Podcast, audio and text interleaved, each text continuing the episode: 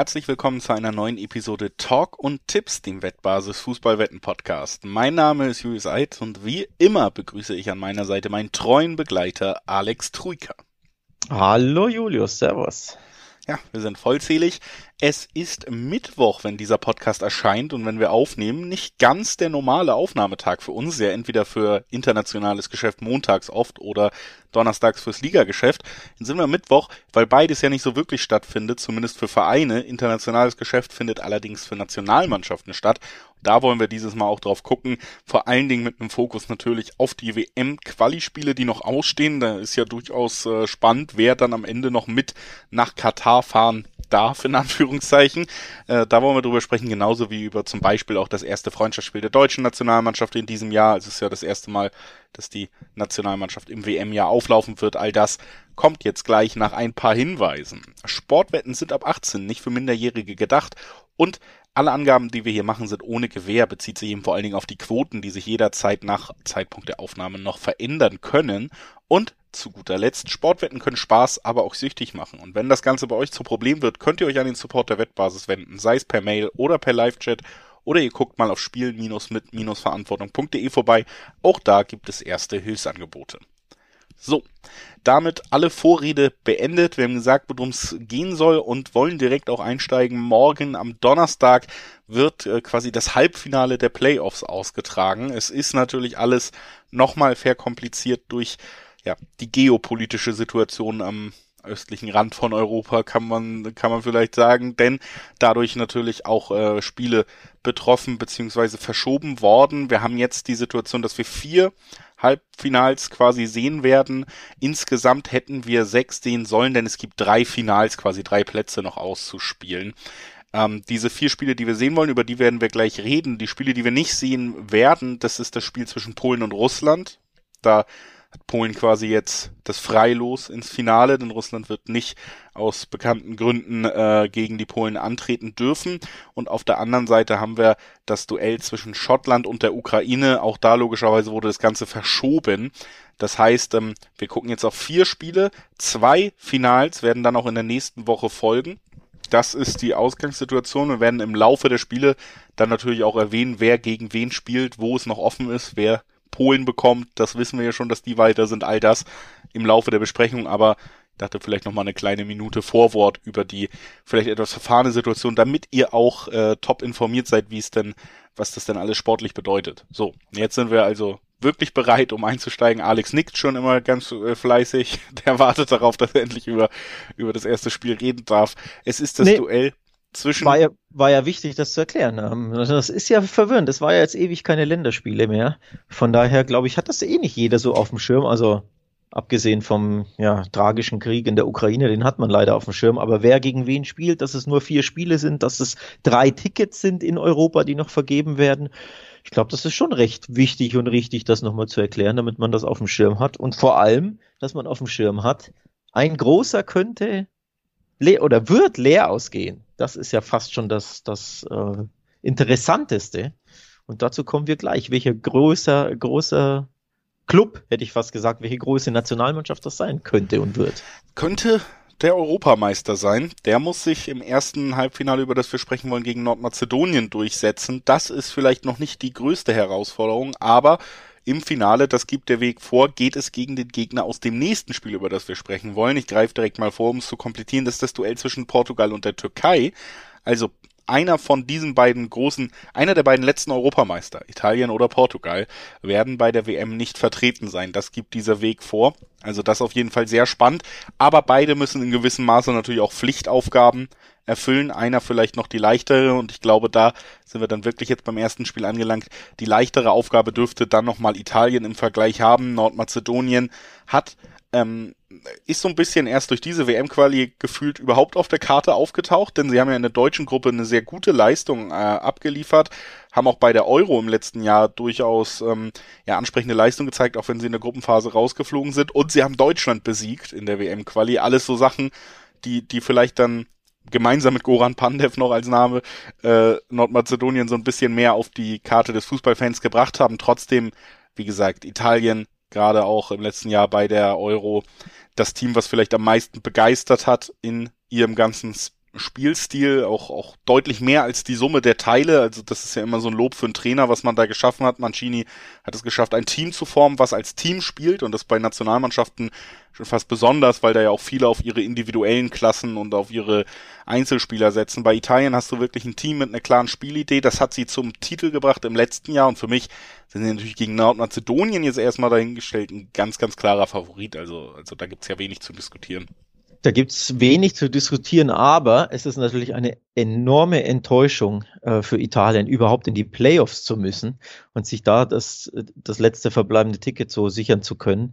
Und gleichzeitig trifft man auf Nordmazedonien, die eben overperformed haben, also die absolut, ähm, ja, würde ich schon sagen, überrascht haben in ihrer Gruppe, denn du hast es erwähnt, in der Gruppe J wurden sie hinter Deutschland mit 18 Punkten Zweiter in einer Gruppe mit Rumänien, Armenien, Island und Liechtenstein ist das durchaus eine absolut erstaunliche Errungenschaft. Also Nordmazedonien hat das, die hat die Playoffs quasi gewonnen, wenn man so will, das Los für die Playoffs. Und die Italiener, für die ist das eine Strafrunde ohne Wenn und Aber. Der, der amtierende Europameister, der im Sommer begeistert hat, auch irgendwo überraschend den Titel in Wembley auf englischem Boden gegen England äh, dramatisch im Elfmeterschießen gewonnen hat, der muss in die Playoffs, weil er hinter der Schweiz nur Zweiter wurde. Und warum? Weil man nur vier der acht Quali-Spiele gewonnen hat in einer Gruppe mit der Schweiz, Nordirland, Bulgarien und Litauen. Für mich eine absolute ähm, Überraschung und Enttäuschung, also Überraschung im negativen Sinne, dass Italien dann nur Zweiter wurde. Und ja, die Ausgangslage ist irgendwo auf dem Papier klar, aber die Stimmungslage könnte unterschiedlicher natürlich nicht sein bei diesem Halbfinale. Das ist so, äh, aber, aber auch daraus kann man natürlich, ja, kann man natürlich auch eine gewisse Motivation ziehen, einen gewissen Frust, der ja auch zu guten Leistungen anspornen kann. Am Ende erwarte ich hier vor allen Dingen wieder einfach ein Spiel, in dem dann eben ja, die traditionelle Stärke der Italiener, nämlich die starke Defensive, so zum Tragen kommt, dass ein Team, was eben auch mit Nordmazedonien nicht auf diese Einzelkönner zurückgreifen kann, eher auf Spieler, die selbst mal eine gute Chance dann verstolpern. Das haben wir ja auch bei der Euro gesehen. Ich rechne damit, dass wir hier ein Spiel sehen werden, in dem nicht beide Mannschaften Tore erzielen werden. Das gibt 1-5er-Quoten, beide Teams treffen Nein. Ähnlich äh, oder auch ja ähnlich sehen das die Quoten auch wie ich.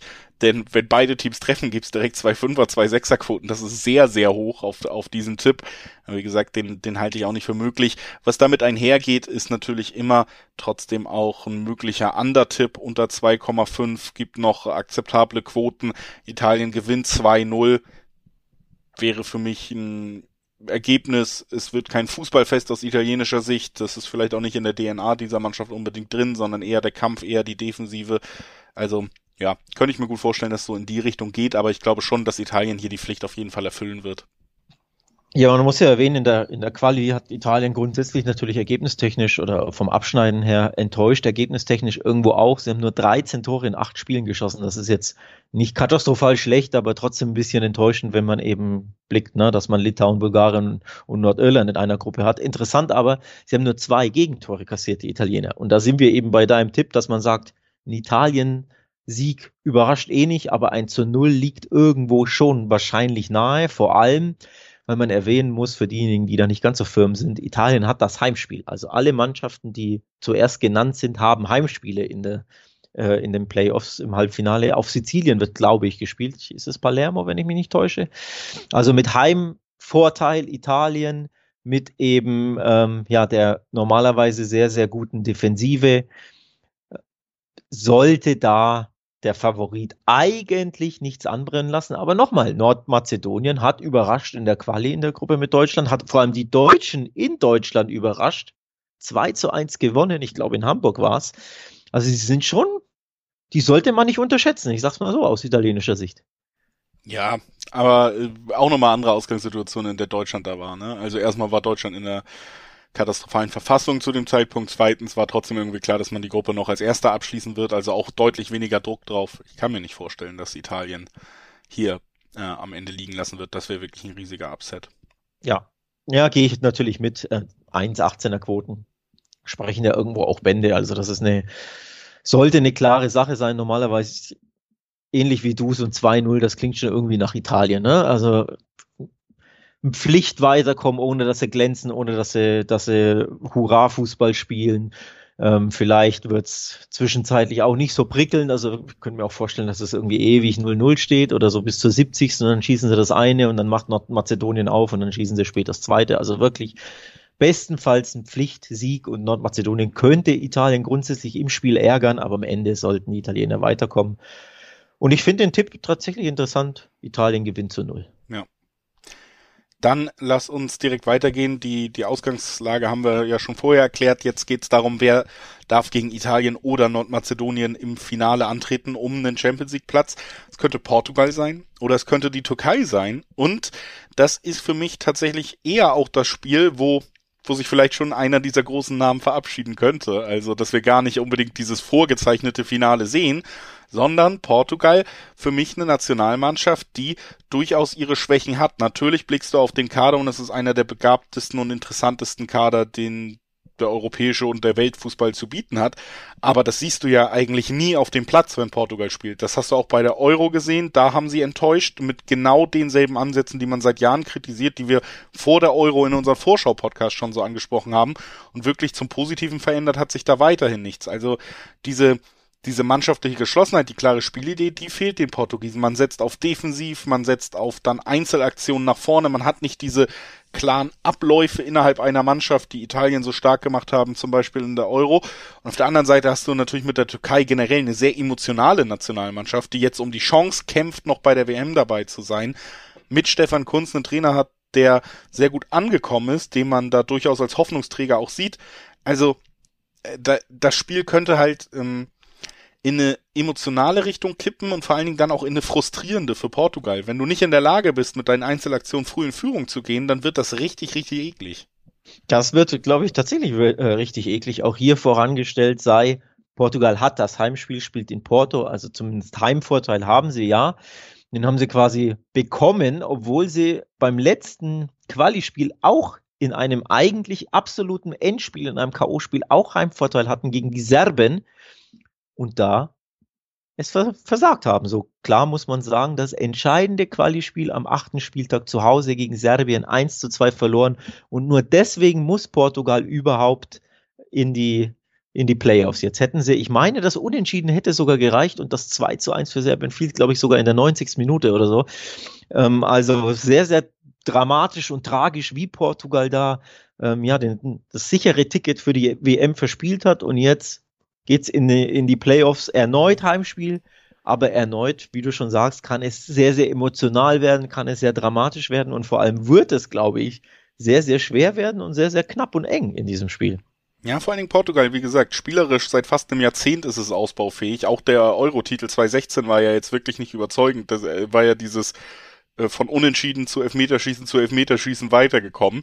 Und ähm, also rein spielerisch war es nie so wirklich überzeugend in der letzten Zeit, aber es gab einen gewissen Pragmatismus. Und das Spiel, was du ansprichst, das gegen Serbien, das ist natürlich so ein völliger Bruch, genauso wie die Leistung in der Gruppenphase bei der bei der Euro im letzten Jahr. Ne? Also dass man es wirklich nicht schafft, ähm, äh, zumindest den Pragmatismus auf den Platz zu bringen, zumindest die Ergebnisse einzufahren, wenn man schon darauf verzichtet, attraktiven Fußball zu spielen. Und das ist eine gefährliche Mischung, die natürlich auch in einem emotionalen Spiel gegen die Türkei fortsetzen könnte. Und deswegen lehne ich mich hier tatsächlich mal weit aus dem Fenster, sag doppelte Chance Türkei, mindestens ein Unentschieden.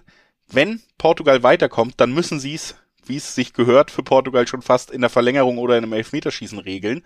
Oder es gibt sogar den riesigen Upset mit dem mit dem Sieg der Türkei auf jeden Fall doppelte Chance mit Dreierquoten. Finde ich hier spannend und ich kann mir vorstellen, dass es so, so intensiv, so zäh wird, dass gerade das Unentschieden für mich einfach super, super nahe liegt. Finde ich richtig gut. Ähm, der, der Tipp an sich ist, ist richtig gut. Ähm, gefällt mir persönlich sehr. Die Quoten gefallen mir noch besser bei diesem Tipp. Was ist angesprochen? Dreierquoten auf die doppelte Chance X2 und logisch bei äh, Unentschieden geht es natürlich Verlängerung und Elfmeterschießen, wie schon erwähnt.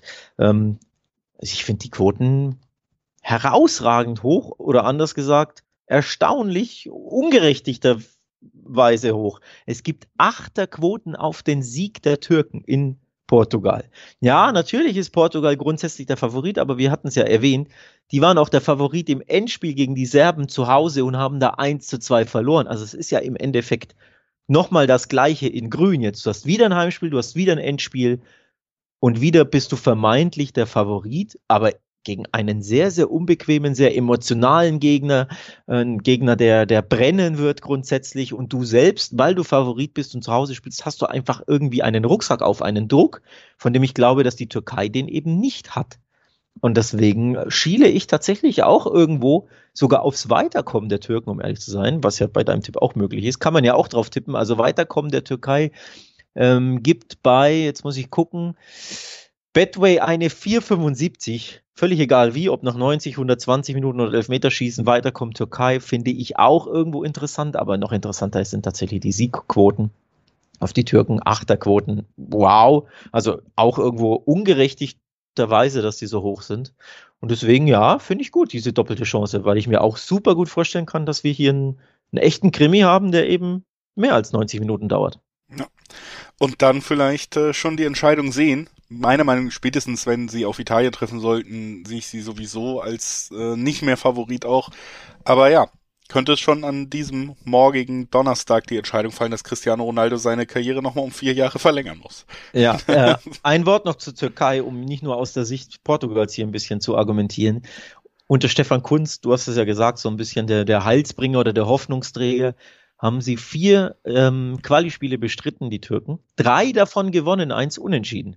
Ähm, jetzt kann man sagen, ja, okay, in Lettland kann man schon gewinnen. Das waren 2-1 und zu Hause gegen Gibraltar 6-0 ist auch standesgemäß. Da ist auch mehr oder weniger wurscht, wer Trainer ist. Mag sein. Nichtsdestotrotz, vier Spiele unter Stefan Kunz, keine Niederlage, drei gewonnen. Also der Aufwind bei den Türken ist schon da. Ich glaube, die Türkei glaubt absolut an sich. Die werden brennen in dem Spiel. Und nochmal, die po, äh, Portugiesen haben eher was zu verlieren und die Türken eher was zu gewinnen und dass das einfach lähmen kann bei den Portugiesen, das haben wir gegen die Serben sehr, sehr gut gesehen und auch überhaupt in den letzten Qualis immer wieder gesehen, dass die Portugiesen da einfach auch gegen kleinere Teams wackeln, ähm, dass sie Probleme haben und deswegen, ja, doppelte Chance X2 gehe ich tatsächlich mit. Schließe ich mich an. Sehr schön, dass wir uns da einig sind und äh, ich bin sehr gespannt, ob es so unterhaltsam und umkämpft wird, wie wir es erwarten. Lass uns weitermachen mit dem dritten Spiel eben haben wir quasi über beide Spiele geredet, die ein Finale stellen werden, also Italien oder Nordmazedonien gegen Portugal oder die Türkei. Jetzt sprechen wir über das Duell zwischen Schweden und Tschechien. Die oder der Gewinner aus diesem Spiel wird auf Polen treffen, die ja schon im Finale stehen aufgrund äh, des Gegners Russland, den man zugelost hatte. Also, Polen wartet auf entweder Schweden oder Tschechien und auch das durchaus eine interessante Paarung auf Augenhöhe. Tschechien ähm, habe ich viel, viel geschwärmt im, über das ganze letzte Jahr, immer wenn wir über Nationalmannschaften geredet haben, auch aus persönlichem Bezug, aber äh, auch, weil ich finde, sie haben auch bei der Euro unterstrichen, dass sie ein unfassbar unangenehmer Gegner sind, dass sie mit Suchek, äh, mit äh, Chlocek, mit äh, solchen Spielern wirklich auch eine Generation haben, die äh, fußballerisch auf einem Niveau ist, was sie eben zumindest ins europäische Mittelfeld wieder trägt. Ne? Und ähm, auf der anderen Seite hast du Schweden, da äh, bin ich tatsächlich ein bisschen gespannt auf das vermeintliche Sturmduo Elanga 19, Slatan Ibrahimovic 40. Das ist eine Kombi, die ja für mich auch irgendwie ähm, durchaus Potenzial hat, Spiele zu entscheiden. Ne? Du hast einerseits den, den abgezockten Slatan, äh, gerade auch stark bei Kopfballspielen und sonst was mit Elanga, jetzt aber auch einen schnellen Stürmer, der bei Manchester United sich äh, immer mehr in die Startelf spielt sogar. Also auch eine Kombi, die ich durchaus interessant finde. Das heißt, wir haben hier, haben hier einen ja, ein Aufeinandertreffen, was ich tatsächlich ziemlich ausgeglichen sehe. Ja, ich sehe es auch sehr, sehr ausgeglichen grundsätzlich. Ich glaube, auch das wird eher, eher haarig, eher kitzlig, eher ein enges Spiel. Tendiere aber grundsätzlich hier eher zum Heimsieg der Schweden, ähm, die natürlich auch Heimvorteil haben, logischerweise, wie erwähnt. Ähm, einfach weil ich glaube, in ihren Heimspielen haben sie dieses, diesen Ticken mehr, vor allem weil sie so unglaublich heimstark sind, grundsätzlich die Schweden. Zu Hause fühlen sie sich einfach sehr, sehr wohl. In der Fremde haben sie immer mal wieder Probleme. In der Quali beispielsweise ein Schlüsselspiel in Griechenland verloren, wenn ich mich nicht täusche. Aber zu Hause eben, da läuft es normalerweise sehr, sehr gut. Da, da haben sie auch die Spanier beispielsweise geschlagen in der WM-Quali. Das war ein absolut tolles, tolles Ergebnis und eine, irgendwo auch eine Überraschung natürlich.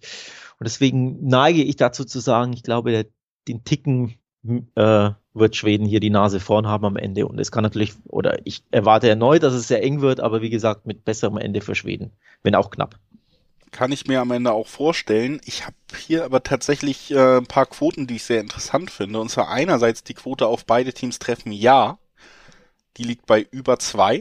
Das finde ich sehr interessant, denn klar ist, ähm, Tschechien setzt schon Fokus auf die auf die Defensive, hat ja aber trotzdem auch äh, durchaus die Möglichkeiten vorne. Wie gesagt, Klorzek haben wir schon angesprochen. Ähm, Schick, der noch nicht ganz wieder fit ist, aber der trotzdem natürlich auch gerade bei der Euro absolut im Fokus stand. Äh, da hat man ja schon gesehen, dass diese Offensive der Tschechen was hergeben kann und dass in einem Spiel, wo es um alles geht, dass da vielleicht dieses eine Tor aus tschechischen Sicht fällt, kann ich mir vorstellen. Auf der anderen Seite habe ich angesprochen, Ibrahimovic, Elanga, Isak, du hast ja wirklich eine Menge talentierter und äh, auch treffsicherer Stürmer auf schwedischer Seite. Ähm, deswegen finde ich hier erstens beide Teams treffen spannend und was ich dann eben auch noch sehr, sehr spannend finde, ist Over Under 2,5, Over 2,5 gibt zwei Dreierquoten. Und das wäre zum Beispiel eigentlich ein Ergebnis, was ich sehr naheliegend finde in diesem Aufeinandertreffen, nämlich ein 2-1 für Schweden zum Beispiel. Hm. Also über 2,5 ist ja sehr schnell erledigt, gerade wenn wir sagen, vielleicht treffen beide Mannschaften. Und deswegen einfach mal erwähnt, es gibt ganz, ganz selten wirklich diese 2-3er, 2-5er Quoten äh, bis zu auf über 2,5. Und das finde ich tatsächlich dann zumindest erwähnenswert, weil es irgendwie ganz spannend ist. Ist tatsächlich spannend. Ähm, könnte aber schwer werden, dass das zutrifft aus meiner Sicht. Wobei 2-1 Schweden klingt tatsächlich nach einem Ergebnis, das würde ich sofort unterschreiben. Ja, das kann so passieren. Ähm, aber wie erwähnt, die Schweden eben heimstark. Drei Spiele in der Quali, alle drei gewonnen zu Hause unter anderem eben, wie erwähnt, gegen die Spanier. Und die anderen beiden Spiele, das war auch das einzige Spiel, in dem sie zu Hause ein Gegentor kassiert haben, bei den anderen Spielen jeweils zu Null gewonnen. Also gegen Georgien gab es ein 1-0. Irgendwie, das klingt ja eher nach einem typischen Schweden-Ergebnis, ne? Das berühmte 1-0. Ähm, der Kosovo wurde 3-0 geschlagen und Griechenland wurde 2-0 zu Hause geschlagen. Also einfach, da steht sehr häufig die Null bei den Schweden. Ich glaube, das begründet so ein bisschen, warum die Quote so hoch ist, ne? auf entweder auf beide Treffen oder eben auf Over 2,5, warum man dort äh, zuweilen Zweierquoten findet, weil eben zu Hause die Schweden normalerweise sehr, sehr bissig sind und sehr, sehr abwehrstark sind. Deswegen ich ticke eher, äh, ich, ich neige eher so zum typischen 1 zu 0 Tipp, um ehrlich zu sein. Ja, kann ich nachvollziehen. Wie gesagt, ich erwarte hier mir einfach aufgrund der K.O.-Spielthematik quasi bisschen offeneres Spiel. Aber aber Schweden kommt weiter, da unterschreiben wir beide das. Könnte ich, könnte ich mir am Ende vorstellen, dass sie da einfach, wie gesagt, auch gerade aufgrund der, der Offensivspieler, die ich angesprochen habe, dann am Ende bei einem Heimspiel diesen, diesen Tick mehr haben. Aber dass Tschechien sich da bis ins Elfmeterschießen mit einem Unentschieden durchkämpft, auch nicht ausgeschlossen. Und dann kann alles passieren, das wissen ja. wir auch. Also ja. ich bin mir nicht hundertprozentig sicher, wenn wir jetzt weiterkommen tippen. Deswegen habe ich auch so ein bisschen lieber auf diese äh, beide Teams treffen, äh, Over-Under, Torwetten gegangen, weil, weil ich da will ich mich nicht hundertprozentig aus dem aus dem Fenster lehnen. Wie gesagt, auch ja. vorweg habe ich ja äh, Tschechien seit Jahren so gelobt, dass ich hier jetzt nicht einfach reingehen kann und sie komplett aus dem Spiel nehmen kann, was auch ungerechtfertigt wäre. Aber wahrscheinlicherer Ausgang denke ich auch noch Schweden und das bedeutet dann für nächste Woche Ibrahimovic gegen Lewandowski. Äh, natürlich auch nochmal ein, ein, ein klangvolles Aufeinandertreffen, was da vielleicht auf uns wartet, denn wie gesagt, Polen, der Gegner des Gewinners dieses Spiels. Jetzt lasst uns äh, schnell weitergehen zum vierten Halbfinale quasi. Das heißt Wales gegen Österreich. Alex hat es eben schon gesagt, der erstgenannte Mannschaft immer mit Heimrecht in diesen Spielen. Und ähm, diese Mannschaft wird ähm, oder soll zumindest gegen den Gewinner der Partie zwischen Schottland und der Ukraine antreten. Dieses Spiel wurde, wie gesagt, verschoben. Das heißt, das ist jetzt auch die Qualifikation für ein Finale, von dem wir noch nicht hundertprozentig wissen, wann es feststeht. Ne? Ja, dass Österreich hier in den Playoffs ist, haben sie logischerweise, wer, wer den Weg der Österreicher verfolgt hat oder an die österreichischen Zuhörer natürlich äh, gerichtet, der weiß das, dass sie dieses Playoff-Ticket nicht über die äh, WM-Quali-Gruppe gelöst haben, denn dann wurden sie nur Vierter, sondern über die Nations League hat Österreich dieses Ticket ge ähm, gewonnen. Vierter in der Gruppe F hinter Dänemark, hinter Schottland, auch hinter Israel, wobei man punktgleich mit Israel war. Also das war nicht so die prickelnde ähm, WM-Quali, die Österreich da gespielt hat. Vier der zehn Spiele verloren in einer Gruppe, in der zudem noch die Färöer waren und die Republik Moldau. Also Österreich hat sich nach übrigens, wie ich fand, sehr, sehr toller, ähm, fast schon begeisternder äh, Europa, äh, naja, okay, übertrieben. Du, du rollst mit den Augen, gut. Ähm, in einer sehr guten, bei einer sehr guten Europameisterschaft, wo man gegen Italien mithalten konnte im Achtelfinale, wo man also schon ja ein tolles Abschneiden ähm, hingelegt hat. Ich glaube, das war das erste, der erste Einzug in eine K.O.-Runde ja. überhaupt in der in der Geschichte Österreichs bei EMs. So, also overperformed, gute Leistung und jetzt eben in diese WM-Quali-Gruppe F, wie ich fand, sehr sehr enttäuscht hat mit vier Niederlagen in zehn Spielen. Zumindest vor Israel und Schottland hätte man schon landen dürfen aus österreichischer Sicht. Und deswegen haben sie mich enttäuscht. Und deswegen tue ich mich schwer, hier zu sagen, jetzt kommt der Tabellenvierte der Gruppe F ins Finale. Ja, ich, ich weiß, äh, ich glaube, ich kann das Gefühl ganz gut nachvollziehen, was du auch hast, wenn du auf diese Paarung blickst. Ich, äh, ist bei mir genauso, dass ich schon sagen würde, einfach, wenn du erstmal über die Namen gehst, wir haben ja Österreich so ein bisschen in den letzten, äh, vor den letzten Länderspielpausen und so, wenn wir drüber geredet haben, haben gesagt, das ist schon von den Namen her eine sehr gute Bundesligamannschaft, die man da aufstellen kann. Ähm, das können nicht alle Nationalmannschaften behaupten, auch Wales kann das nicht in allen Mannschaftsteilen behaupten. Und ähm, normalerweise würde ich deswegen schon sagen, okay, ich kann nachvollziehen, obwohl Auswärtsspiel ist bei den Quoten Österreich leichter Favorit, zwei Siebener Quoten zu den zwei Achter Quoten, die der Gastgeber Wales hat. Aber auf der anderen Seite hast du mit Wales halt eine Mannschaft, die seit Jahren ja auch aufgrund ähm, von guten Leistungen an allen, also an diesen europäischen und äh, an diesen europäischen Turnieren wie auch beim letzten teilgenommen hat, sich diese Teilnahmen erkämpft hat, immer wieder gute Leistung zeigt. Und es fällt mir schon schwer jetzt nach diesem eher desolaten Jahr der, der Österreicher zu sagen, gut, haben die wirklich ja vielleicht die Qualität, aber haben sie auch als Mannschaft die Fähigkeit, ein, ein solches Spiel in Wales, um die Teilnahme am Finale wirklich zu bestreiten oder zu bestehen vor allen Dingen. Da, da tue ich mich schon schwer auf den ersten Blick, diese, diese Entscheidung zu treffen. Da tun sich auch die Wettanbieter schwer oder anders gesagt, sie untermauern das, dass du dich schwer tust. Die Quoten sind ja komplett ausgeglichen teilweise. Es gibt Wettanbieter, das sind wirklich beide Quoten auf den Heimsieg Wales und auf den Auswärtssieg Österreich identisch. Ähm, 2,80 ist der Schnitt auf Wales und 2,76 im Schnitt gibt's auf Österreich. Also das spricht schon Bände. Das ist dieses berühmte Münzwurfspiel für mich. Ähm, und ich kann mir vorstellen, dass die Münze die dritte Seite zeigt. Weil wir mein schiefes äh, metaphorisches Sprachbild. Sprich also, dass am Ende das Unentschieden bei rumkommt. Und auch das ist richtig interessant, denn das gibt's nicht sonderlich häufig. Es gibt Quoten aufs Unentschieden von unter 3,0. Ich glaube, die Wettanbieter zeigen da auch schon auf, das, was sich viele vorstellen können, nämlich Duell auf Augenhöhe, das wird länger dauern als 90 Minuten. Ähm, das wird so umkämpft sein und so spannend sein, ähm, dass es sehr, sehr schwer sein wird, da einen, einen Sieger auszumachen, zumindest nach 90 Minuten. Und ich neige tatsächlich auch dazu, das zu unterstützen und zu sagen, ich tippe da aufs Unentschieden bei dem Spiel.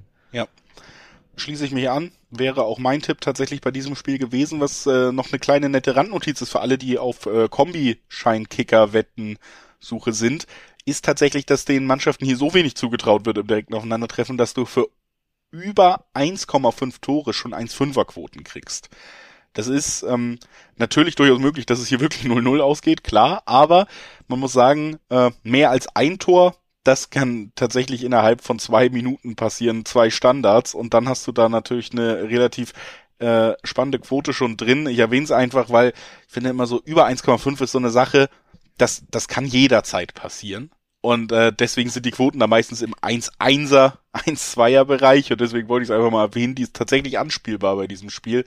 Und das streicht natürlich aber auch nochmal unser Gefühl, dass es hier sehr zäh wird, dass äh, Österreich vielleicht mehr versuchen wird, aber nicht unbedingt äh, schaffen wird durchzubrechen und auf der anderen Seite Wales einfach vielleicht die offensive Klasse fehlt und äh, man sich lieber auf die Defensive konzentriert, auch mit dem Elfmeterschießen vielleicht leben könnte, wenn es darauf hinauslaufen wird. Also ein C ist unentschieden für mich auch sehr, sehr naheliegend. Ja, es ist ein Spiel ohne Favorit, also wirklich ohne jeglichen Favoriten. Das gibt so selten sowas.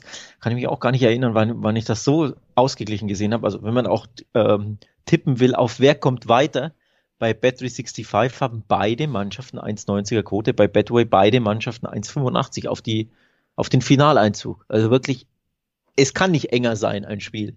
Ähm, trotz Heimvorteil Wales, auch Wales, auch das sollte man nochmal erwähnen, ne? Trotz Heimvorteil Wales, das Spiel wird in Wales gespielt, ist Wales da nicht annähernd irgendwie leicht favorisiert. Ähm, Finde ich auch irgendwo erstaunlich, weil ich will es einfach nochmal erwähnen. Da spielt der Tabellenvierte der, der WM-Quali in Österreich. Ähm, Ja, also grundsätzlich glaube ich trotzdem auf, ist es ein Duell auf Augenhöhe, denn auch Wales hat jetzt nicht unbedingt begeistert in seiner Gruppe E. Ähm, nur vier der acht Spiele gewonnen, bei drei Unentschieden, einer Niederlage. Ja, natürlich, Be Belgien hat da alles niedergewalzt in der Gruppe E. Und mit Tschechien, dem anderen ähm, Playoff-Teilnehmer, hatte man auch einen schweren Kontrahenten, hat immerhin die Tschechen hinter sich gelassen. Also auch das sei erwähnt, wenn auch nur am Ende ein Pünktchen mehr, aber trotzdem. Aber allein der Blick auf die, auf die WM-Quali-Gruppen zeigt schon auf, das ist ein echtes Duell auf Augenhöhe und da muss ich natürlich auf mein Unentschieden gehen. Absolut. Das äh, wird dir, glaube ich, keiner vorwerfen bei diesem Spiel, dass du da deinen Lieblingstipp nimmst. Wir haben damit die vier Halbfinals der WM-Quali besprochen, natürlich auch schon öfter mal klar gemacht, wo das hingeht in den Finalspielen, wovon uns zwei zumindest in der nächsten Woche erwarten werden. Als kleinen Bonus haben wir nochmal zwei spannende Freundschaftsspiele quasi rangepackt, damit die Folge ähm, auch äh, darüber hinaus über diese vier Spiele noch ein bisschen was für euch mitbringt. Logischerweise ist das eine Spiel, über das wir sprechen wollen, das Spiel der deutschen Nationalmannschaft, einfach wie gesagt, auch weil es eben der erste Auftritt der deutschen Nationalmannschaft im WM-Jahr ist. Heißt, ähm, wir sprechen jetzt kurz über das Duell zwischen Deutschland und Israel. Es ist ein Freundschaftsspiel, wie gesagt, äh, Deutschland ja schon qualifiziert. Und es ist das Spiel, in dem äh, ja, Julian Weigel wieder im Kader steht. Das äh, eine durchaus interessante Info fand ich vorweg. Und Anton Stach das erste Mal im Kader der Nationalmannschaft steht. Und kurz vom Podcast haben wir noch gesagt, in dem Julian Brandt mal wieder im Kader der Nationalmannschaft steht, wurde noch nachnominiert. Also durchaus äh, personell würde ich die Ausgangslage so ein bisschen so einschätzen, erstmal, dass Flick äh, schon diese Freundschaftsspiele Anfang des WM-Jahres auch nutzen will, um ein bisschen rumzuprobieren. Ja, glaube ich auch tatsächlich, dass er ein bisschen rumprobieren wird. Ähm, es bietet sich ja natürlich auch an, gegen Israel ein bisschen rumzuprobieren. Es ist nicht der stärkste Gegner. Der wesentlich interessantere und stärkere Gegner folgt ja dann nächste Woche am Dienstag, denn da gastiert Deutschland in der Niederlande. Also das wird eher ein Duell auf Augenhöhe und ein Duell, bei dem sich Deutschland jetzt nicht ganz so gut angestellt hat in der letzten Zeit. Aber zuvor natürlich gegen Israel hast du, bist du klarer Favorit, ähm, kannst natürlich dementsprechend auch ein bisschen mehr ausprobieren, ähm, weil du ja trotz ja, möglicher personeller äh, Rotation da schon als nicht nur als klarer Favorit reingehst natürlich, sondern am Ende auch gewinnen solltest, oder? Da sind wir uns, glaube ich, schon einig. Da sind wir uns einig, da sind sich die Wettanbieter ganz, ganz einig. Also da, da gibt's auch wirklich keine ansprechenden Quoten auf den deutschen Sieg. Ähm, selbst Handicap-Tipps werden wahrscheinlich erst ab einer gewissen Höhe wirklich interessant, aber wir wollen natürlich trotzdem auch mal hier überhaupt Deutschland erwähnen und kurz angesprochen haben ähm, und auch die Quoten mal erwähnt haben, die sicherlich vor allen Dingen nochmal angeteased. Wir wissen nicht, wie, wie die Mannschaft sich präsentiert, aber sicherlich bei Deutschland Niederlande nochmal ganz, ganz äh, anders aussehen werden und dann in der kommenden Woche, ich glaube auch am Dienstag wird das Freundschaftsspiel stattfinden, nochmal sehr interessant werden könnten. Bevor wir weitergehen zum nächsten Spiel, da können wir eigentlich gleich auch über die Niederlande kurz sprechen. Die haben auch ein relativ spannendes Freundschaftsspiel vor sich in dieser Woche noch. Aber trotzdem nochmal kurz der eine Frage an dich, die ich zur deutschen Nationalmannschaft habe. Flick hat ja gesagt, da brauchen wir es auch nicht kleinreden, unsere Ambition ist der WM-Titel. Wie, ich meine, es war ja tatsächlich ein ordentlicher Auftakt unter Flick, aber siehst du sie überhaupt in dieser Riege gerade ansatzweise? Ah, WM ist so weit weg irgendwie, obwohl sie nicht weit weg ist. Also ja, eben. Also wir werden in, in drei, ja vier Monaten Jahr. werden wir zusammensitzen und wahrscheinlich schon den Zeitplan für unsere Podcasts da irgendwie zusammenfassen müssen und dann geht's los. Ja, ich sag ja, irgendwie, für mich ist es weit weg gefühlt, obwohl es ja zeitlich gesehen überhaupt nicht weit weg ist, nämlich in, was sind es, neun Monaten? Ja. Acht Monaten, sieben Acht. Monaten geht's ja da schon los, Acht. November, ne? Äh, ja. Mitte, Mitte November, glaube ich. Genau. Also ähm, ein bisschen komisch und das kannst jetzt noch nicht so richtig greifen, obwohl wir über WM-Quali sprechen, also sprich die letzten drei Tickets aus Europa werden vergeben aber irgendwie so richtig greifen, so richtig im WM-Fieber äh, oder so in der Thematik drin, wer ist Favorit, wer könnte das Ding gewinnen, bin ich noch nicht. Ich würde eher dazu neigen, das zu wiederholen, was ich vor der letzten ähm, EM im Sommer erzählt hatte. Nämlich, es gibt für mich nicht den klaren Favoriten grundsätzlich auf der Welt. Also auch nicht Brasilien, auch nicht Argentinien, auch nicht, weiß ich nicht wer, ähm, sondern es gibt viele Contender, die irgendwo mehr oder minder auf Augenhöhe sind oder sein können. Und dann hängt's von Tagesform ab, dann hängt's von, wer hat gerade einen Lauf, wer kommt in guter Form an, bei wem fällt vielleicht ein Schlüsselspieler aus. Ne? Ja. Lass äh, bei Frankreich, die traditionell ja Favorit sind, lass da sich Mbappé einfach wieder verletzen, dadurch, dass das Ding mitten im, in der Saison stattfindet, ne, kannst du das, also ist die Wahrscheinlichkeit ja irgendwie sogar höher, dass entscheidende Schlüsselspieler womöglich sich verletzt, verletzen. Lass hier den einen Schlüsselspieler fehlen, da eine Mannschaft ganz gut drauf sein und dann, ja, kann das in die eine oder andere Richtung gehen. Und deswegen ist für mich Deutschland, um das kurz abzurunden, einer der Contender, der auf Augenhöhe sein kann, wenn er in guter Form in diese WM startet.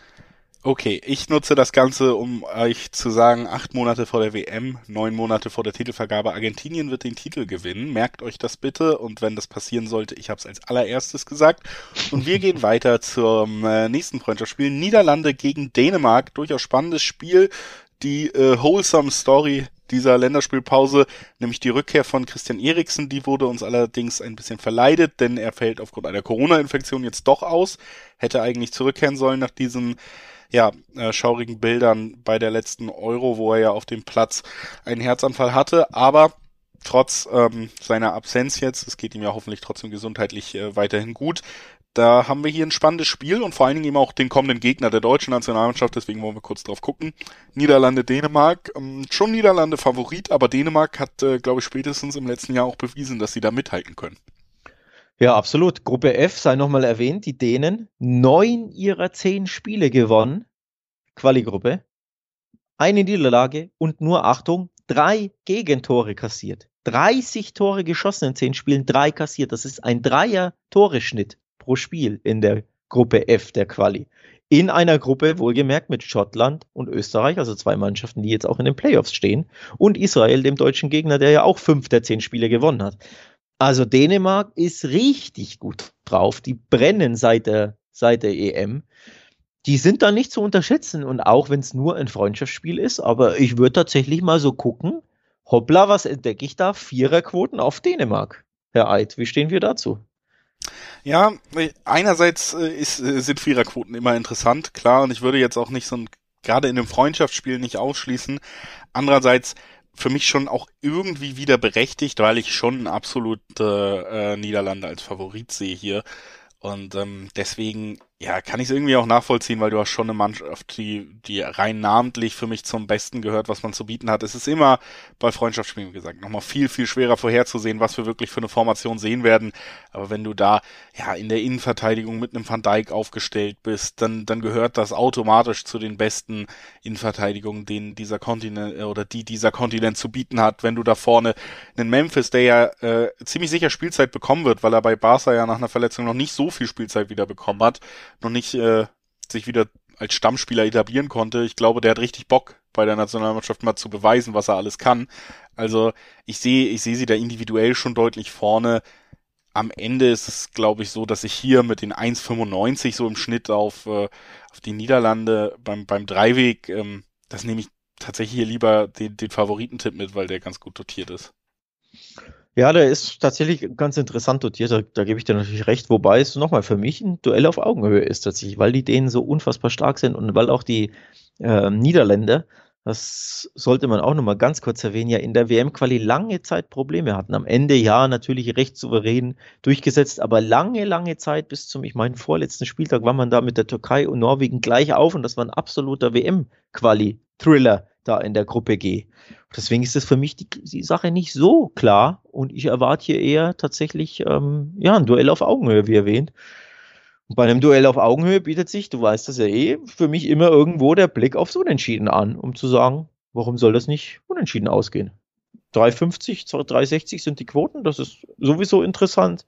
Ich glaube, die Mannschaften könnten ganz stark sein. Ja, die Holländer haben natürlich den Heimvorteil, deswegen Ticken, den Ticken favorisiert. Aber ich kann mir das gut vorstellen, dass das unentschieden endet.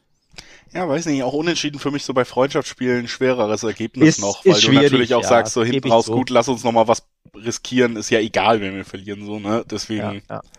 Das stimmt natürlich, das stimmt. Also ein unentschieden Tipp bei Freundschaftsspielen ist ein bisschen, vielleicht noch ein bisschen riskanter, aber ich will ihn gerne abgeben, letztes Spiel. Nee, vorletztes Spiel ist es. Wir haben ja noch eins in petto. Aber trotzdem halte ich es mit der Tradition unentschieden. Ja, das ähm, können wir gern so halten. Äh, Tradition ist ja auch wichtig. Lass uns übergehen zum traditionell äh, langweiligsten Team, was die Nationalmannschaften zu bieten haben. Es spielt gegen die Schweiz. Julius Eid lästert mal wieder über die Engländer.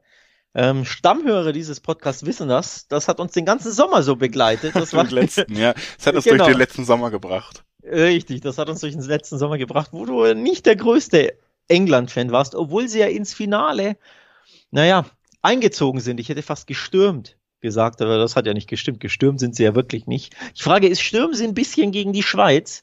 Ähm, ich sage nein, zumindest beim Thema Stürmen. Also sprich, es wird nicht stürmisch, das Spiel.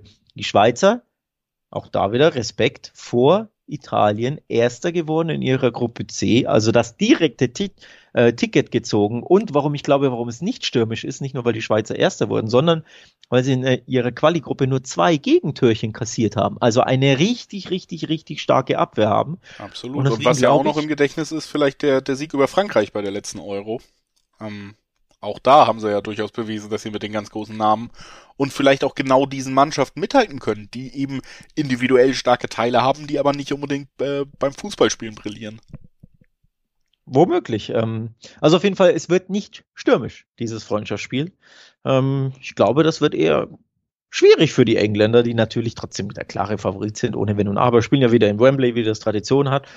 Aber die Schweizer können das sehr unbequem machen für die Three Lions. Denke ich auch. Also natürlich äh, schon trotzdem auch wieder eine Überlegung wert, hier den, den normalen Favoritentipp im Dreiweg einzugehen, weil England natürlich die nochmal einen der besten Kader der Welt hat, was Nationalmannschaften angeht und da dann eine 1-8er-Quote äh, nicht uninteressant. Auf der anderen Seite, wie gesagt, die Schweiz finde ich wirklich auf einem guten, nicht nur auf einem Weg, sondern auch schon auf einem guten Level angekommen. Das zeigt, äh, zeigt die Auftritte bei der Euro, zeigt definitiv, was du angesprochen hast, die sehr, sehr starke WM-Quali. Also da, da hat man sich, finde ich, schon, hat man nochmal gemeinsam so einen Schritt gemacht als Team. Deswegen äh, durchaus interessant, gerade die, die Defensivstärke der Schweizer. Ich glaube, die könnte schon ein großes Problem werden für eine Mannschaft wie England, die ja jetzt auch nicht darauf setzt, dass sie 90 Minuten mit cleveren Ballstaffetten abwehren auseinanderspielt, sondern die eben auf diese kleinen Momente, auf die kleinen individuellen Fehler wartet. Wenn die Schweiz das nicht anbietet, dann tut sich England naturgemäß von der, von der Spielausrichtung irgendwie schwer. Ähm, deswegen, also für mich noch deutlich mehr sogar als, als bei dem Spiel, äh, über das wir eben zwischen den Niederlanden und Dänemark geredet haben. Hier ein Spiel, wo ich mir denken würde, gut, äh, selbst für ein Freundschaftsspiel, ein Unentschieden könnte ich mir vorstellen. Vor allen Dingen auch, weil, weil du hier, glaube ich, nochmal mehr bei der Schweiz eine Genugtuung hättest aus dem, aus dem Unentschieden wirklich. Also, dass man sagt, selbst auch es ist nur ein Freundschaftsspiel, aber ich könnte mir vorstellen, dass man bei der Schweiz mit einem Unentschieden sagen würde, ey, wir haben uns nochmal ein richtig positives Erlebnis gegen den Finalisten der letzten Euro geholt. Bei England wird man sagen, naja, war jetzt wieder nicht berauschend, aber so, so spielen wir halt. Also ähm, noch äh, die, die großartige neue äh, Nachricht ist ja, dass Gareth äh, Southgate noch ein paar Jahre wahrscheinlich Trainer bleiben wird und wir weiterhin diesen berauschenden Fußball sehen können. Tja, du wirst dich daran ein paar weitere Jahre vielleicht erfreuen ähm, ob sich die englischen Fans jetzt an einem Sieg erfreuen gegen die Schweizer. Mich würde es nicht erstaunen. Du hast die 1,80, das ist übrigens die Spitzenquote auf den Heimsieg der Engländer. Bei BWin gibt es diese Quote. Ähm, die möchte ich tatsächlich gerne anspielen, weil nochmal zu Hause Wembley, da ist England normalerweise eine Macht und es muss ja nicht rauschhaft sein oder werden, denn davon gehen wir eh beide nicht aus. Aber am Ende das, ja, Standard, äh, oder standgemäße 1-0 oder 2-0 Englands oder vielleicht 2-1. Das sehe ich dann schon zu Quoten von 1,80. Das finde ich gut und das spiele ich an. Also ich sage, England gewinnt das einfach, weil sie in, äh, in Wembley spielen und da einfach eine Macht sind. Ja. Favoritentipp, nichts äh, zu beanstanden. Trotzdem widerspreche ich mit dem Unentschieden, sag hier, England ist einfach nicht gut genug. Und wir kommen zum Ende dieses Podcasts. Ein kleiner Hinweis sei da noch gestattet. Es geht ja wirklich jetzt wieder eine Menge ab. Ne? Nationalmannschaftsfußball, Ligafußball, Champions League wurde schon ausgelost, Euroleague, da stehen einige spannende Spiele ein an und wer da am besten den Überblick behalten will, wann kommt denn die neue Folge Talk und Tipps, ich will nichts verpassen, dem sei nochmal hier nahegelegt, abonniert den Podcast doch einfach. Viele Podcatcher, viele ähm, viele Anbieter, wo man Podcasts hören kann, haben die Funktion, dass man einen Podcast abonnieren kann und dann bekommt ihr da automatisch mit, wenn die nächste Folge erscheint. Das heißt, ihr verpasst eben nichts mehr. Ob wir jetzt über Playoff-Finals noch sprechen, ob wir über den nächsten Ligaspieltag sprechen oder ob der nächste Champions League-Spieltag ansteht, das sei wirklich euch nochmal ans Herz gelegt. Das könnt ihr sehr gerne tun, dann verpasst ihr nichts. Ansonsten bleibt uns nur zu sagen, ich hoffe oder wir hoffen, ihr hattet wie immer Spaß beim Hören und äh, viel Spaß in der Länderspielpause. Wir hören uns schon bald wieder. Tschüss. Tschüss.